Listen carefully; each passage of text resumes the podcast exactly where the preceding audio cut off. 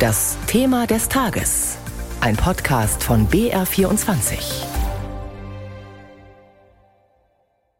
Morgen beginnt die Fußballweltmeisterschaft in Katar. Doch die Vorfreude vieler Fans hält sich offenbar in Grenzen. Bei einer Umfrage von Würzburger Fan Fanforschern unter mehr als 5700 Fußballbegeisterten gaben gut 70 Prozent an, sie wollten die Spiele diesmal nicht live sehen und mehr als jeder Zweite plant, den Fernseher dafür überhaupt nicht einzuschalten. Grund ist die umstrittene Vergabe der WM durch den Weltfußballverband FIFA und das negative Image des Gastgeberlandes Katar, wo es nach wie vor schlecht um die Lage der Menschenrechte bestellt ist. Über die Auswirkungen der vielen Negativschlagzeilen im Vorfeld hat Frank Hollmann mit Harald Lange gesprochen, Fanforscher und Leiter des Instituts für Sportwissenschaft der Universität Würzburg. Ja, Professor Lange, wie groß ist bei Ihnen die Vorfreude auf diese Weltmeisterschaft?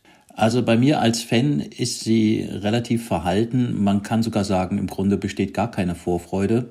Und bei mir als Person ist die Vorfreude dahingehend, dass ich jetzt wahrscheinlich ganz viele wichtige, spannende Teilprojekte bearbeiten muss. Denn als Fanforscher ist das natürlich ein einzigartig seltsames Ereignis, mit dem ich mich jetzt befassen kann. Zu einer WM gehörten ja spätestens seit dem Sommermärchen 2006, also der Weltmeisterschaft hier in Deutschland, bei der das eigene Team bis ins Halbfinale stürmte, ja immer auch Public Viewings, Partys, Autokursus nach erfolgreichen Spielen. All das wird diesmal voraussichtlich nicht oder kaum stattfinden, weil diese WM ja auch im November und Dezember stattfindet. Was bedeutet das denn für den Wert dieser WM, auch in wirtschaftlicher Hinsicht? Also in wirtschaftlicher Hinsicht muss man hinterher abrechnen, weil die Geldflüsse kommen ja nicht nur aus Public Viewing oder irgendwelchen Fan-Veranstaltungen und auch nicht nur aus den Eintrittspreisen, sondern das sind eben die Großsponsoren, die großen Medienanstalten, die da unfassbar viel Geld reinpumpen. Und diese Gelder fließen ja nach wie vor, weil man die Verträge ja vorher gemacht hat. Aber volkswirtschaftlich gesehen war eine WM oder eine Europameisterschaft gerade auch in Deutschland immer ein ja ein Meilenstein, hat immer für volle Kassen gesorgt, in den Kneipen, bei den Veranstaltern von Public Viewing und so weiter, bei den Verkäufern von Merchandising. Und all diese Bereiche, die brechen jetzt natürlich ein, weil inzwischen, glaube ich, fast alle großen Städte angekündigt haben, dass sie auf Public Viewing verzichten, schlicht auch deshalb, weil es sich nicht rechnen würde, weil kaum jemand hingehen würde. Wie groß ist denn die Gefahr, dass der Profifußball sich weiter von seiner Basis entfremdet? Sie haben ja selbst dazu Umfragen und Untersuchungen begleitet. Genau, wir untersuchen das seit vielen Jahren, auch empirisch mit zahlreichen Studien. Und da kommt immer wieder raus, dass die mächtigen Fußballbosse doch kaum eine Gelegenheit auslassen, um bei den Fans in ein Fettnäpfchen zu treten. Wobei man sagen muss, das, was jetzt am Beispiel dieser WM beziehungsweise dieser WM-Vergabe und der Debatten seit 2010 passiert ist, das ist schon einzigartig und stellt alle Kritik, die wir an anderen Punkten hatten, Stichwort Geisterspiele, Sonderrolle der DFL und, und, und, das stellt alles wirklich in den Schatten.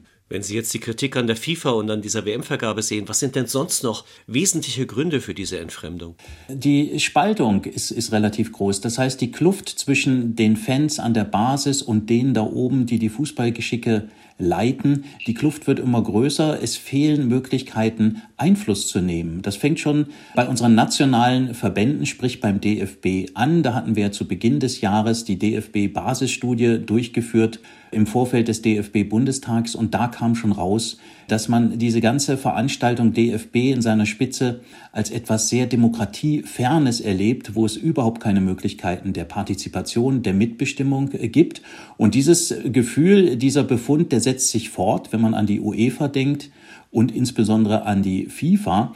Da hat sich das Bild verfestigt, das ist ein Club alter weißer Männer, die da oben an der Spitze stehen und zuallererst an sich und an ihre Taschen denken, bevor sie an den Fußball denken. Und wir bekommen jetzt in den nächsten Wochen am Beispiel von Katar quasi jeden Tag vorgeführt, wohin so eine Entwicklung führt.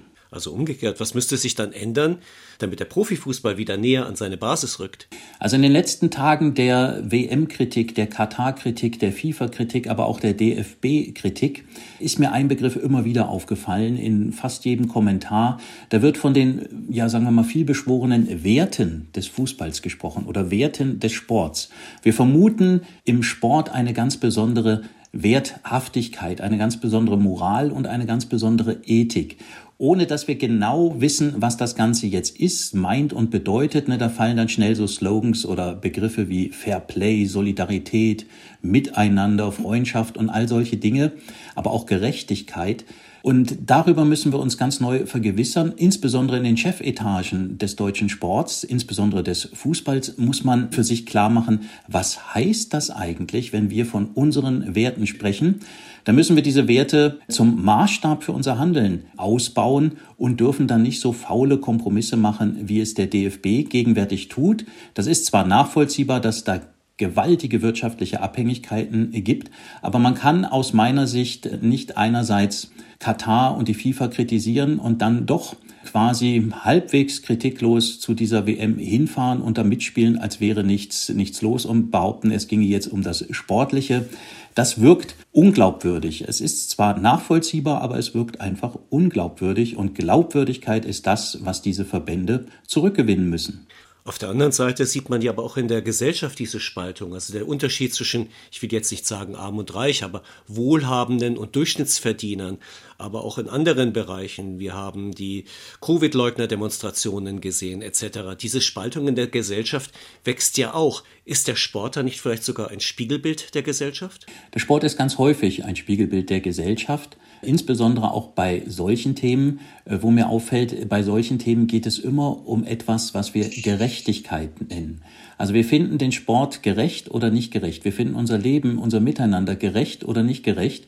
Und immer dann, wenn wir Ungerechtigkeiten als solche ausmachen, dann empören wir uns, dann protestieren wir, dann werden wir unzufrieden. Das ist an der Arbeit so, das ist im Studium so, das ist in allen Lebensbereichen so. Aber ich glaube, im Sport wiegt das besonders schwer, weil das Prinzip des Sports ja eben auf eine Chancengleichheit aufbaut. Denn ohne Chancengleichheit, ohne Gerechtigkeit macht der Sport keinen Sinn. Das ist nämlich das eigentliche Kennzeichen des Sports, dass am Grunde niemand weiß, wie das Spiel ausgeht, weil alle die gleichen Chancen und Bedingungen haben. Deshalb sind unsere ethischen Erwartungen an den Sport besonders hoch und deshalb ist auch die Enttäuschung, wie gerade jetzt im Vorfeld von Katar, besonders groß, wenn wir merken, da kümmert sich im Grunde niemand um die Menschenrechte, sondern da kümmern sich alle Verantwortlichen nur um ihren Profit. Kommen wir nochmal auf den Fußball zurück. Der ist ja nicht nur vielleicht bedroht durch die Entfremdung von der eigenen Basis, sondern von auch neuer Konkurrenz. Wir haben es jetzt gerade gesehen äh, während der Corona-Pandemie.